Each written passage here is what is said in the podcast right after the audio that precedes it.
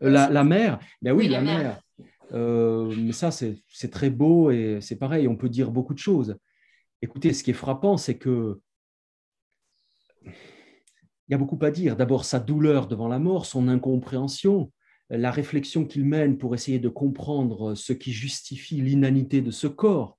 Est-ce que euh, des orifices sont entravés? Est-ce que quelque chose peut être débouché qui ranimerait euh, le vivant? Où se situe le principe qui a été endommagé euh, Tout ce questionnement est fascinant en lui-même et l'on voit bien que Ibn Tufail était un médecin et qu'il a une connaissance médicale, mais ce qui frappe le plus dans cet épisode, c'est que le personnage ouvre le, cœur, ouvre le, poitrail de la gazelle et qu'il y plonge sa main pour d'abord tâter le poumon, puis en extraire le cœur.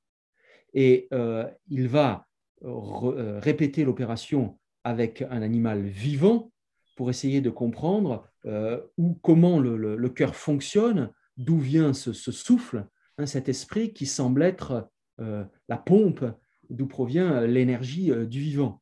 Mais donc, il y a quelque chose là de, les différentes séquences qui euh, nous montrent les réactions de l'individu devant le corps mort de sa mère sont fascinantes parce que nous passons de l'extrême douleur au questionnement, à la dissection, puis à la mise à l'écart, parce que le corps euh, mort dès lors que Ibn Yaqdan comprend qu'il n'est pas en fait le principe même du vivant, mais simplement son instrument, ce corps mort devient subitement, tandis que d'ailleurs il se met à sentir le cadavre, vil, et il l'écarte de sa vue, et il considère que ce qu'il s'agit pour lui d'honorer, c'est le maître qui s'est servi de cet instrument, c'est-à-dire son âme.